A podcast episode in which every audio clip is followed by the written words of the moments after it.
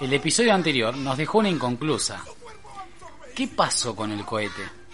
Bueno, ya todos sabrán que el cohete cayó y gracias a Dios no causó ningún tipo de daño. Los restos de este terminaron en el Océano Índico, al oeste del tropical país Maldivas. Por otra parte, se reporta un caos, un caos en fondo de bikini que está ardiendo en llamas. Relax in your mente. Y arrancamos.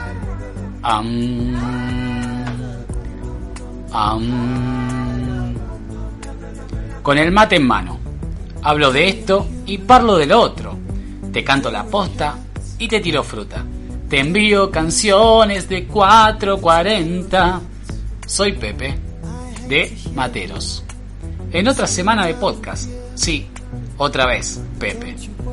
Para ir acostumbrándome, intentando no dejarlos por mucho tiempo. Si estás escuchando esto en YouTube, podrás ver la versión extendida del episodio con videitos. ¿Eh? Toma pavo. Sin vueltas a la calecita. Vamos con lo destacado en noticias de la semana.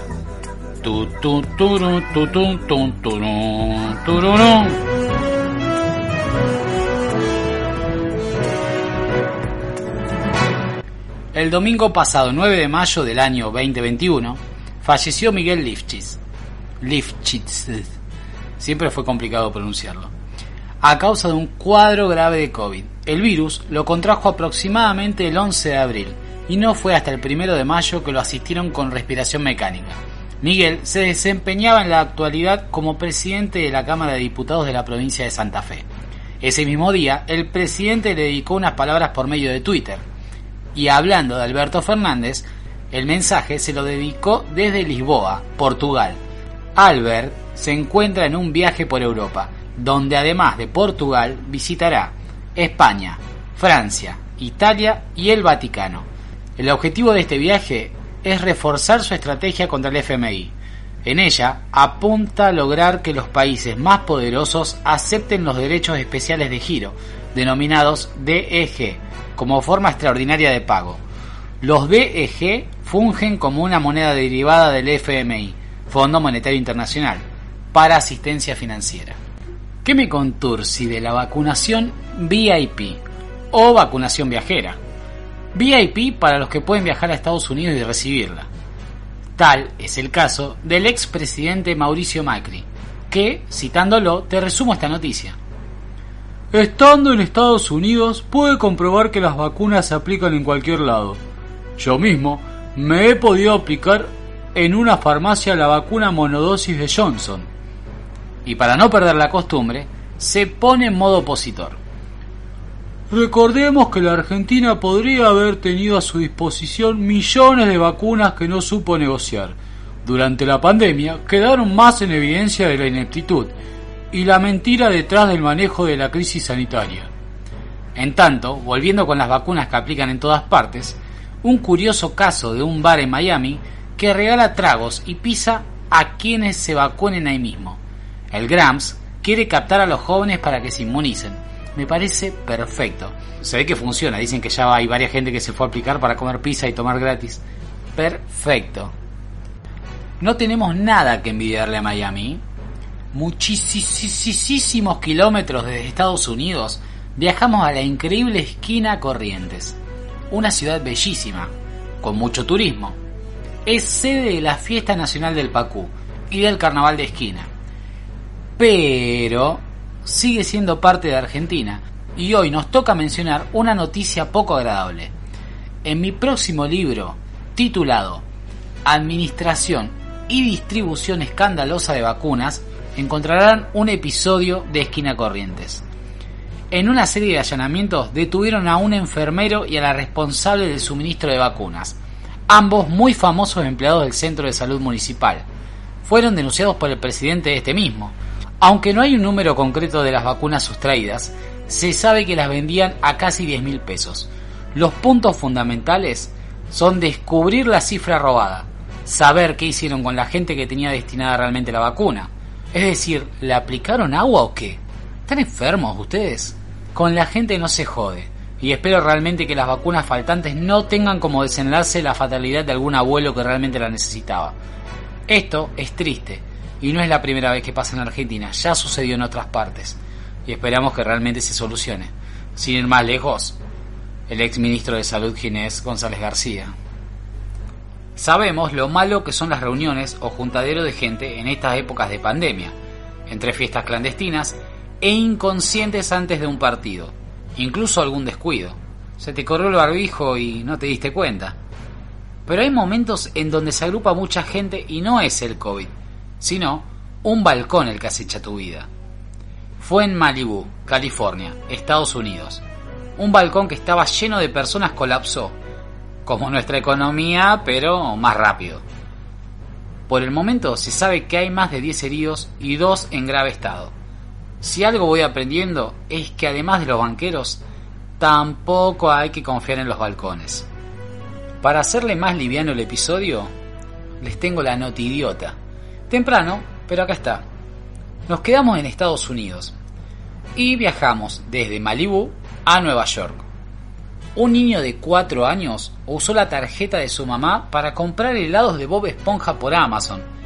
Dios, te amo. O sea, yo amo a Bob Esponja también, así que probablemente lo habría hecho. Lo malo de esto es que pidió 51 cajas, un gasto de unos 3 mil dólares. Realizaron un reclamo para notificar que fue un error, pero este fue rechazado. Estas cosas pueden pasar. Amazon es un monstruo gigante. Pudo perdonarles esto, pero no. De todos modos, en estos casos, al menos desde mi conocimiento, el responsable es el dueño de la tarjeta. En este caso la madre, con más razón. En otros casos, las compañías tienen política de reembolso, que no aplica a todos los productos ni a todas las circunstancias. Pero esta historia tiene un plot twist, ya que existe una web llamada gofundme.com que sirve para solicitar donaciones por circunstancias aleatorias, y solicitaron ayuda para recuperar el dinero gastado. Al momento de grabar esto, llevan recaudado unos 24 mil dólares. Ay, ya quisiera yo estar comiendo uno de esos helados de Bob Esponja. Y ahora saltamos a nuestra querida Rosario. Materos es un podcast bien argento, pero ante todo, bien, bien rosarigacino. ¿Qué onda con Garbarino? ¿Se acuerdan el eslogan? Garantía de confianza. O el otro. Garbarino, pensando en vos. Qué mentira que son. Hace varios meses que no están pagando los sueldos de sus empleados. Y, de un momento a otro, este lunes 11 de mayo bajaron las persianas de las cuatro sucursales de la ciudad. Se sabe que son unos 60 empleados aproximadamente que están en incertidumbre, que si se quedan sin trabajo o no. Gar Carino pareciera estar dando señal de marcha atrás. Lo adeudado es el mes de marzo, abril y bonos del año pasado. Bueno, esto que estoy comentando ocurrió el lunes. Al menos en este momento se sabe que ya abrieron sus puertas. Espero que esto no continúe, si no vamos a tener graves problemas. De ser cierto que cerrarán, se sumarían a Borsalino y Falabella, que ya tienen un pie afuera. Y hablando de la F, confirmaron que se quedarán en la ciudad hasta el 12 de junio, o al menos fue lo que les informaron a sus empleados. El local, ubicado en calle Sarmiento y Córdoba, ex La Favorita, está recibiendo los productos que quedaron del Unicenter en Cava, cerrado por las restricciones. Es una tristeza realmente grande, más que nada por los empleados de Falabella que se quedarán sin trabajo. Entre tanto, otra vez fue un caos. Las filas de gente para adquirir algún producto con alguna esperanza de descuento o rebajas por cierre. Dios santísimo. El fin de pasado empezó a regir en la ciudad la normativa de alcohol cero al volante. Solo entre sábado y domingo hubieron unos 50 vehículos que fueron trasladados al corralón. Es muy lindo tomar, pero me parece algo hermoso tener un poco de conciencia por el otro. O sea, por el otro más que por uno. A ver, flaquito, flaquita, tómense un taxi. Sale un poco más caro, pero bueno. De paso, contribuís con el gremio de los tacheros, que está bastante afectado desde siempre. Y más con toda esta porquería que estamos viviendo.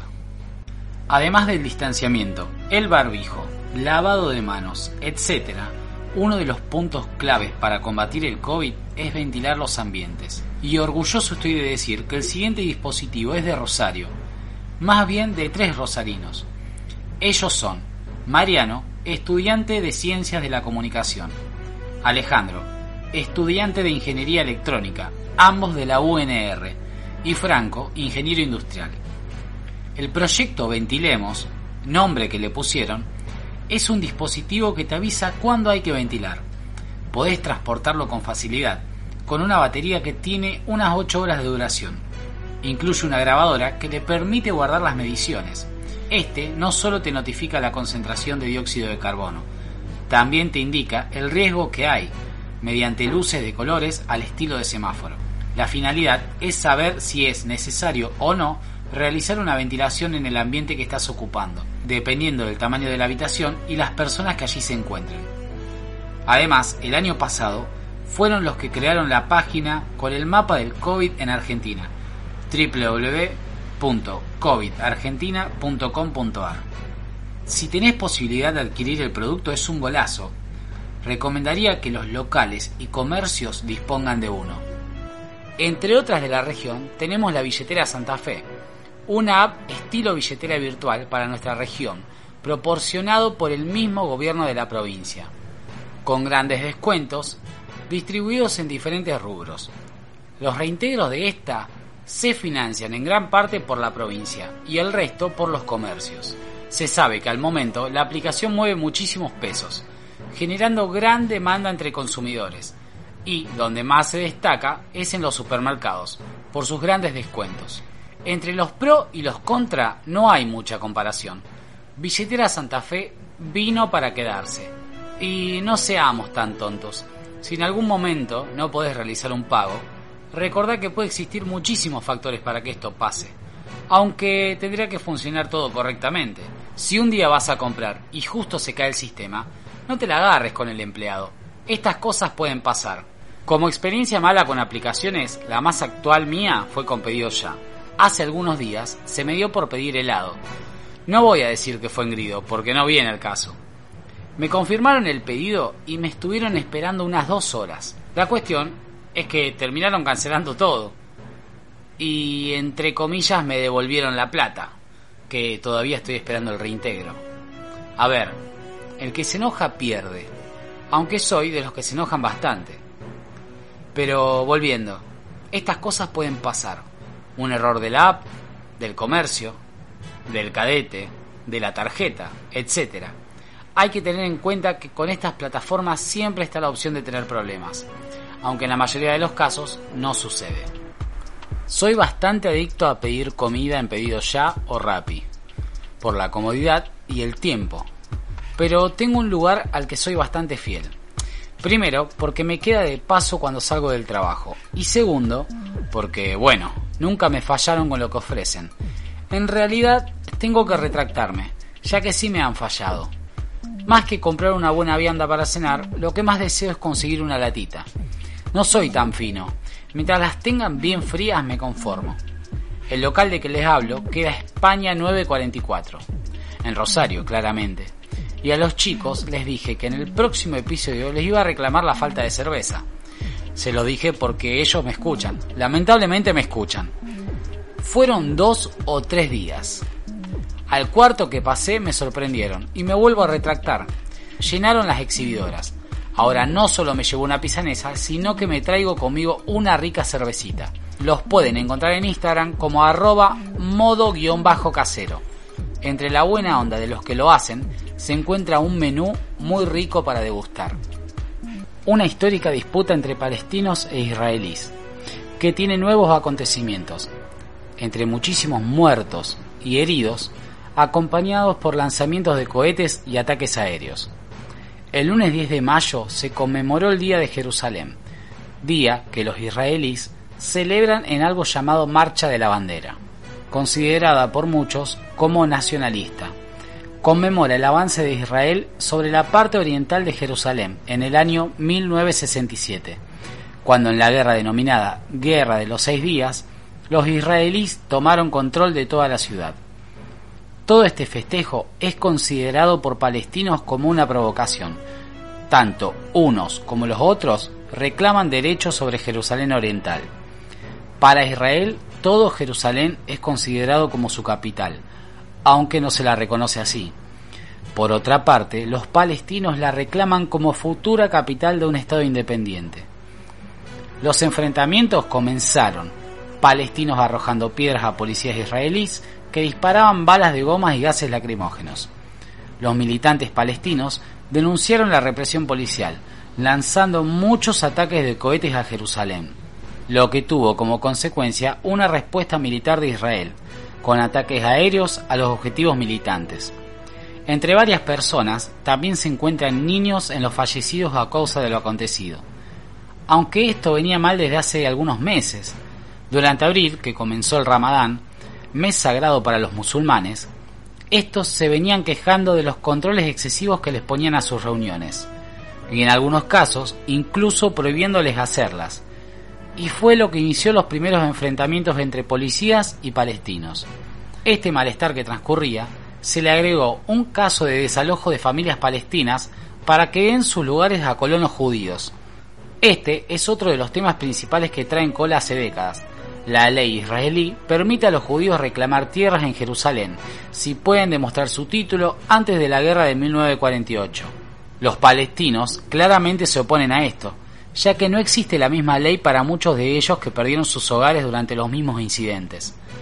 Todo esto mencionado fue cada gota que hizo rebalsar este nuevo vaso y que explote tanta violencia que esperamos termine cuanto antes. Algo magnífico a destacar es el domo de hierro, que fue instalado hace casi una década.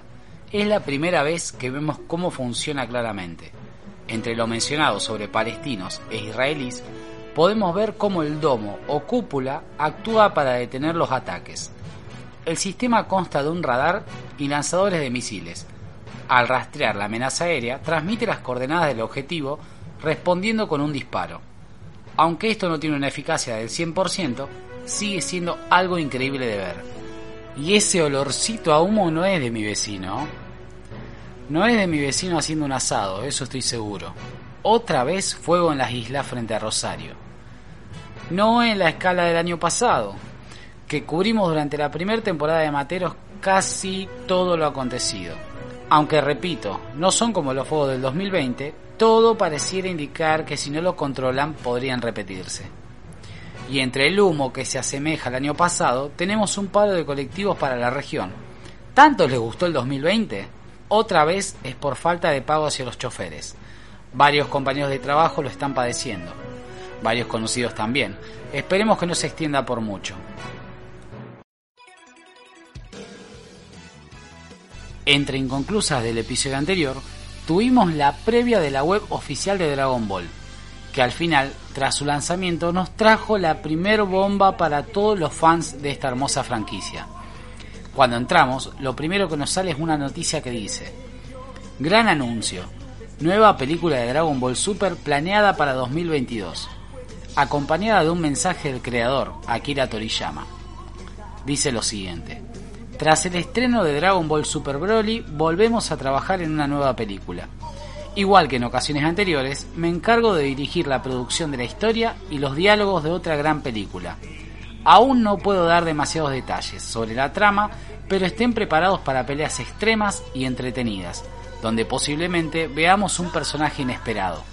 Nos adentraremos en territorio inexplorado en términos de estética visual para darle al público un espectáculo increíble. Espero no se lo pierdan. ¿Qué me contursi? En 2018 tuvimos una película que no todos pedimos. Fue Venom, producida por Sony y nos contaba la historia del antihéroe del universo de Spider-Man. Si bien la película no es mala, por mi parte no me lleno de alegría. Sí tengo que decir que me quedé con ganas de ver más y este año sale la secuela titulada Venom Let There Be Carnage. Venom para mí es uno de los mejores personajes de Marvel, sinceramente. La película no le hizo realmente la justicia que quería, al menos desde mi punto de vista, pero de alguna forma funcionó. Aunque no tenemos una sinopsis en particular, hay un tráiler. Y si estás escuchando esto en la versión de YouTube, lo voy a dejar acá colgado.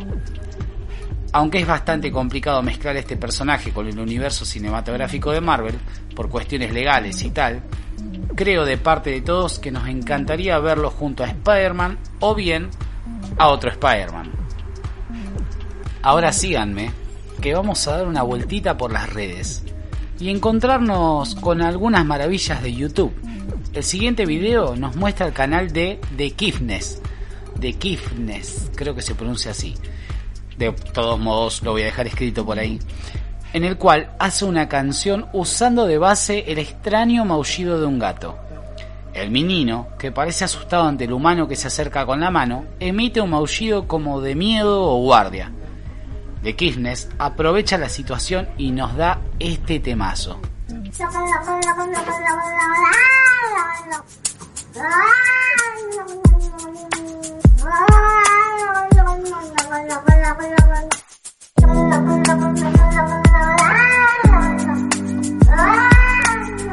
Loco, loco, loco, loco, loco, loco, la loco. La loco. Bueno, así lo, lo canto yo. bueno, y saltando a lo grande, o a dos grandes, Calamaro y Alejandro Sanz, cantando juntos el clásico del salmón, Flaca. ¿Qué onda con Calamaro? Estos últimos meses estuvo reinventando, cantando Bohemio con Julio Iglesias, o cantando para no olvidar con Manolo García y el guitarrista Vicente Amigo. Volviendo a Flaca, creo que estoy en éxtasis. no me digas la verdad, no te quedes No te quedes callado, deja un comentario ahí abajo. Aunque casi te confieso que estaría bueno que te suscribieras, que me dejes un like, que nos sigas en Instagram como arroba materos mateando, dale no seas boludo.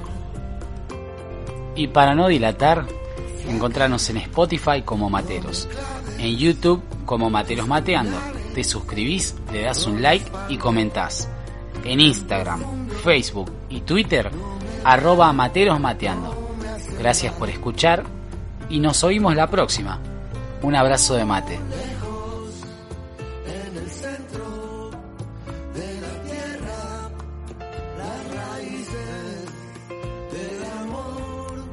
Aunque casi te confieso que también he sido un perro compañero, un perro ideal que aprendió a ladrar y a volver al hogar para poder comer.